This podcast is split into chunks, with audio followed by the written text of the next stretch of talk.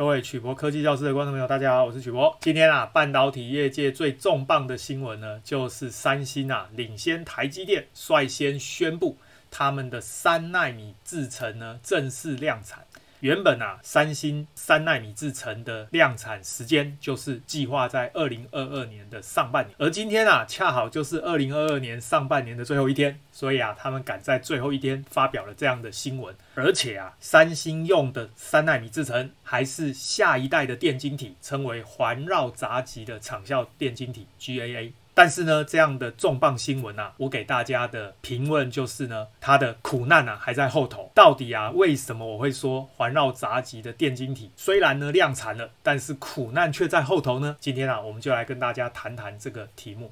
所以，我们今天的题目是：三星量产三纳米的环绕杂极 GAA 制程，为什么艾米制程真正的苦难才刚开始？首先呢，我们先简单谈一下三星宣布三纳米制程量产，它呢兑现了上半年量产的支票。第二个呢，我们来谈一谈什么叫做环绕杂极场效电晶体 GAA FET。再来，我们简单介绍材料的单晶、多晶、非晶差别在哪里。第四个，也就是今天最重要的，我要告诉你环绕杂极场效电晶。体 GAA FET 它的制程良率为什么困难？我刚刚说呢，艾米制程真正的苦难才开始。其实呢，就是在告诉大家，这个 GAA 的制程啊，难度非常高。到底困难在哪里？第五个，我们来介绍一下三星未来面对台积电跟英特尔它的优势在哪里？第六个呢，就来谈一谈台积电要怎么面对三星的竞争。今天呢，我们的资料来源有 Atkinson 发表在科技新报，题目是兑现上半年量产支票。三星呢，在六月最后一天宣布。三奈米制成量产。第二个文章呢，是两位科学家发表在电子期刊 Electronics 这个期刊上面，它的介绍呢，就是在谈 GAA 电晶体它的 inner spacer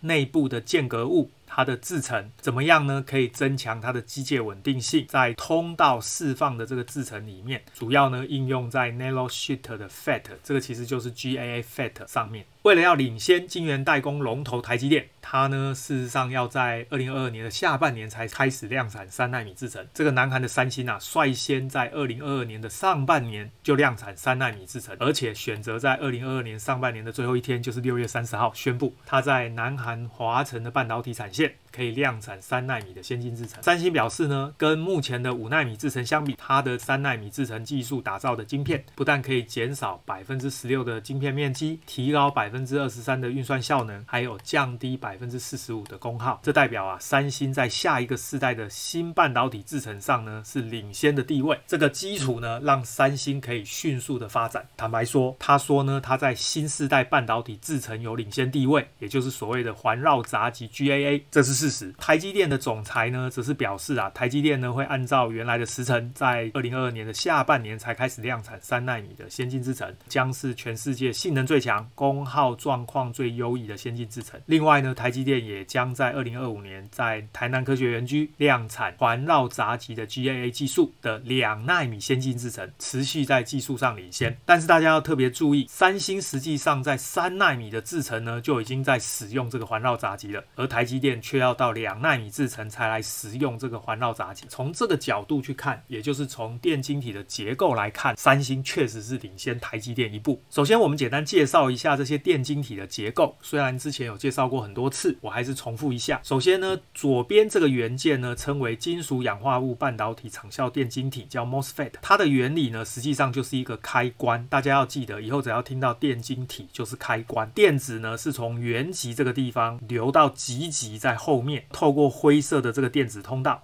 那么上面呢，这个紫色的就是所谓的闸极，经由这个闸极呢，加电压跟不加电压来控制这个电子导通跟不导通。电子导通就代表一，电子不导通就代表零。所以一个电晶体就是一个零或一，也就是一个位元的资料。在晶片上面呢，就是有好几十亿、好几百亿个电晶体，就好像有好几十亿、好几百亿个开关，就好像有好几十亿、好几百亿个零跟一，这样呢就可以拿来做加减。乘除的运算。而这个绿色的部分呢，就是氧化物，也就是绝缘体。所以呢，这个元件从上到下分别是紫色的金属、绿色的氧化物跟灰色的半导体系。所以我们就把这个元件称为金属氧化物半导体 （Metal Oxide Semiconductor）。所以呢，MOS 这个英文字呢，就是由于它的结构命名而来的。随着这个电晶体的尺寸越来越小，闸极的长度就越来越小。大家特别注意，电子是经由这个灰色的部分流进这个荧幕里面的这个方向，跟这个电子流通同一个方向的这个闸极的长度就称为闸极长度。那么随着电晶体越来越小，闸极长度越来越小，当你在开关的时候加电压，这个电压呢是经由绿色的这个氧化物来控制电子导通跟不导通，而这个绿色的氧化物呢接触面积就会越来越小，因为闸极长度变小，所以绿色的这个面积就变小。这个时候呢，电子就会锁不住，就会漏电。漏电的意思就是说呢，当你加电压，本来想要把电子给关住，结果关不住，它还漏过去。那这个对元件来说就会增加耗电量，然后也会增加发热的问题。到了二十纳米以下呢，业界就开始采用这种垂直平板状的电子通道。称为鳍式场效电晶体，叫 FinFET。那因为这个电子通道很像鱼鳍，所以叫鳍式。大家有没有注意到，这个时候金属的闸极呢是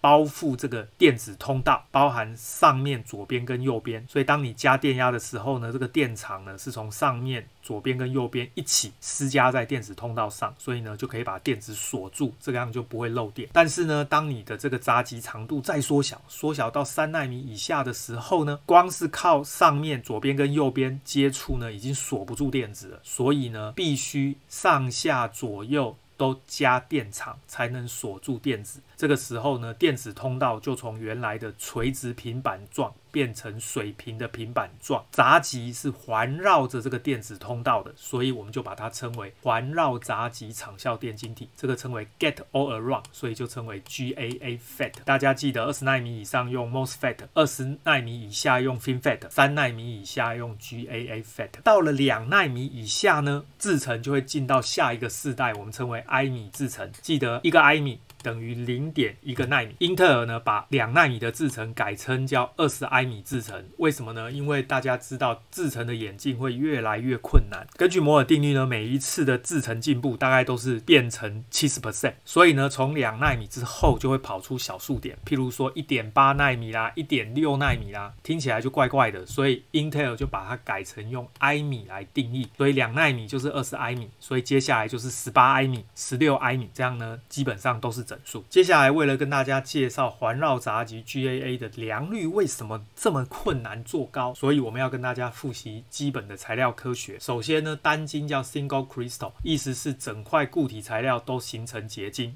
原子呢排得很整齐，包含细晶圆、砷化镓晶圆、钻石、蓝宝石、石英都是属于单晶。第二种叫多晶，叫 Polycrystal，它的定义是整块固体材料只有局部区域，大概数百纳米。形成结晶，譬如说呢，这一个范围大概就是一百纳米左右，排列得很整齐，上面这个范围也很整齐，但是呢，整个看起来就是乱，这个我们把它称为多晶。大自然的材料大部分都是在多晶的状态，大家要记得，一百纳米大概就是病毒的大小，所以多晶材料呢，整齐的区域其实只有病毒这么小。整体而言，原子是很乱的。最后一种就是非晶 （amorphous），定义是整块固体材料都没有形成结晶，也就是原子乱七八糟。譬如说玻璃啦、塑胶啦，都是属于非晶。接下来呢，我们跟大家介绍环绕杂极场效电晶体 GAA FET，它制程到底困难在哪里？为什么我说它的良率要做高非常困难？首先，大家要记得，在二十纳米以下的先进制程呢，使用的是鳍式场效电晶体 FinFET。这种电晶体在制作的时候呢，一定是由下而上，一层一层往上做，先做灰色的结构。在做绿色的结构，在做紫色的结构。灰色的电子通道呢，是单晶的系，所以原子排得很整齐。我要在单晶的系上面长一层绿色的氧化物，非晶，原子排得不整齐。这个呢，其实并不困难。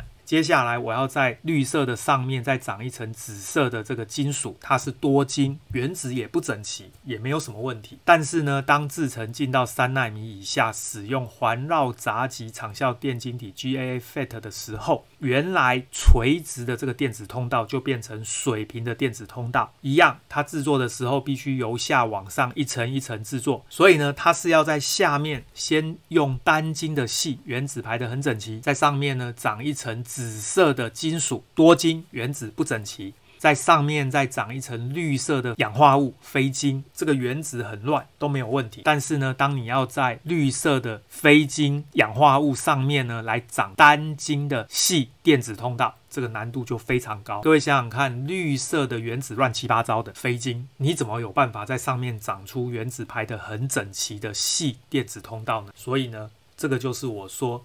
GAA 的这个电晶体难度非常高的原因，而且还没完哦。接下来要再长非晶的氧化物，绿色的原子乱七八糟，再长紫色的金属。原子也不整齐，还要再长绿色的这一层氧化物非晶，原子乱七八糟，结果上面又要长出单晶的细电子通道，这个难度不是也很高吗？所以意思就是告诉各位，这种环绕闸极的场效电晶体呢，它这个电子通道越多层就越难做，困难重重。实际上呢，没有办法这样一层一层做上去。到底现在的 GAA FET 的制程是怎么做的呢？接下来我们就来看这个示意图。首先呢、它必须在细晶圆的表面呢，先长出。出一层单晶的细者材料，接下来再长出一层单晶的细，再长出一层单晶的细者，再长出一层单晶的细，再长出单晶的细者，再长出单晶的细。大家要记得，这每一层都是单晶，才有办法长出单晶，也就是每一层都要原子排的很整齐才行。这每一层的薄膜呢，都是单晶，而且是不同的材料，A B A B A B 这样堆叠。科学家就把这个结构呢称为超晶格，叫 Super Lattice。长完。之后大家要记得哦，我要的是细的电子通道，所以只有黄色的这个部分要留下来，黑色的这个细者就不要，对不对？接下来第二步的制程呢，必须在上面呢长出当面的 polysilicon，接下来呢还要长出所谓的 spacer，这个 spacer 是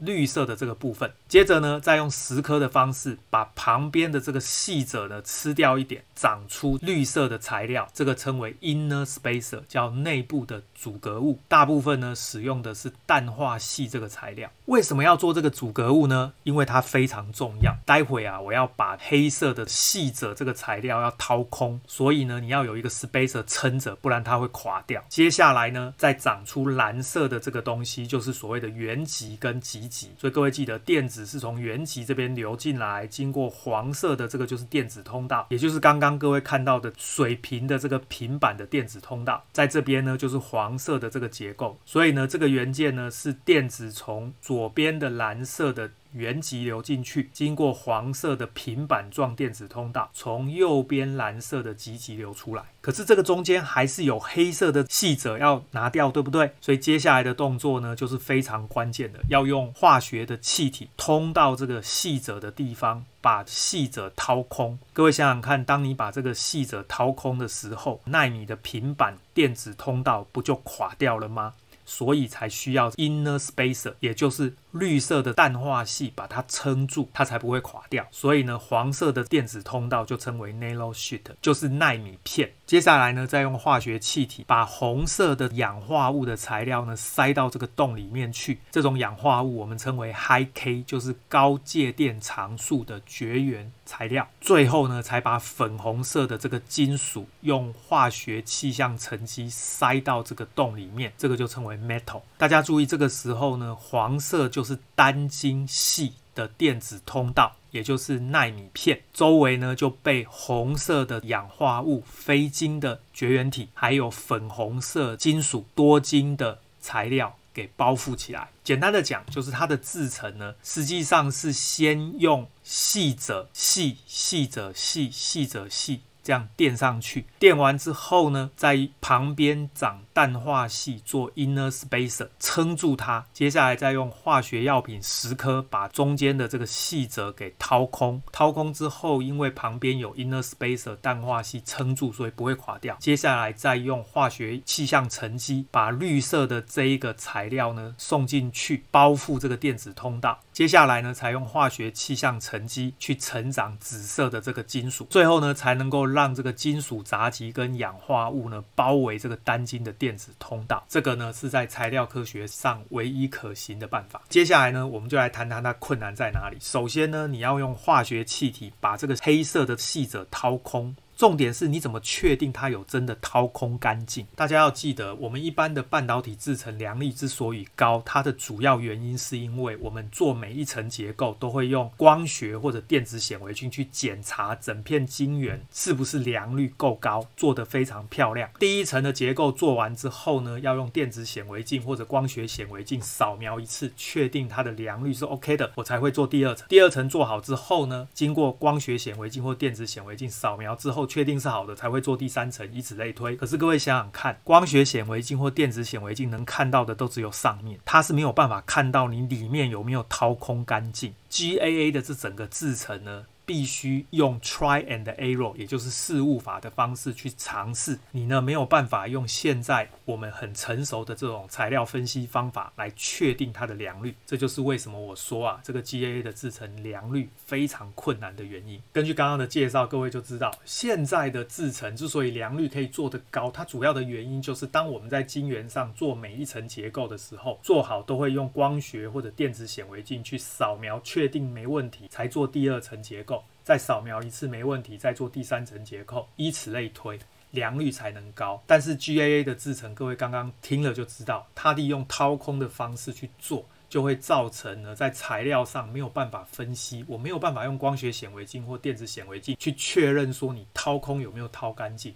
最后呢，唯一能做的就是用 try and error，用。尝试的方式，试完之后呢，才知道到底有没有做好。这个呢，在实物上难度非常的高，也就是为什么我一直强调环绕杂极这个 GAA 的电晶体呢，其实良率要做高非常的困难。对于三星来说，它跟台积电、Intel 竞争最大的优势就是它呢是全世界第一家把大量的工程资源都压在环绕杂极 GAA 的这个制程上面。它初期呢一定会有良率的问题，而且这个问题一定会困扰它一段时间。但是呢，它必毕竟是最早做这件事的人，所以呢，他在未来这两三年之内呢，会累积一定的 try and error 的经验。台积电跟 Intel 呢，都要到二零二五年或二零二四年才开始使用这个 GAA 的制程。意思就是说呢，他们在做事务法的经验呢，就会落后三星三年的时间。虽然呢，台积电现在已经有两纳米制程的研发团队，但毕竟研发团队人力有限，而三星呢是生产团队，整个公司的资源都压进去。所以呢，这个就是三星在未来两奈米的时候，当三家公司通通要用 GAA 这个制程的时候，三星领先的优势就有可能会展现出来。那么相反的，台积电要怎么应应呢？坦白说啦，我认为呢，一切的结局还是定在良率上面，谁能够在良率先突破，谁呢就能取得领先。台积电呢，在三奈米的时候，为什么选择用鳍式场效电晶体？主要的原因就是呢，它有把握使用 FinFET 可以做到高的良率。这个时候呢，不用急着去做 GAA，面临低良率的这个困扰。因此啊，台积电能做的事情就是先把三奈米的 FinFET 做好，而且把良率做高，这样子呢，在良率上就可以打败三星。那接下来这个两纳米的部分呢，虽然台积电也开始要用 GAA 这个环绕杂极的电晶体，但是呢，毕竟那是二零二五年的事，三年之间呢。台积电的研发团队可以想办法在制程良率上呢，去跟三星做到一样的水准。这个呢，我认为是比较稳当的做法。所以呢，台积电现在的做法并没有错。总而言之啊，最后三间公司的决战点应该就是在两纳米。三星是不是能超越台积电？其实呢，拼的也要到两纳米的时候。也就是说呢，现在啊，三星想要用环绕杂极 GAA 去领先台积电。基本上是很困难，它唯一的机会呢，只有在两纳米的时候。我们今天的节目就到这边。各位呢，对于台积电、三星还有英特尔的先进制程，还有环绕杂技 GAA 电晶体相关有任何问题，欢迎大家发表在影片的下方，我们再来讨论。谢谢大家，晚安，拜拜。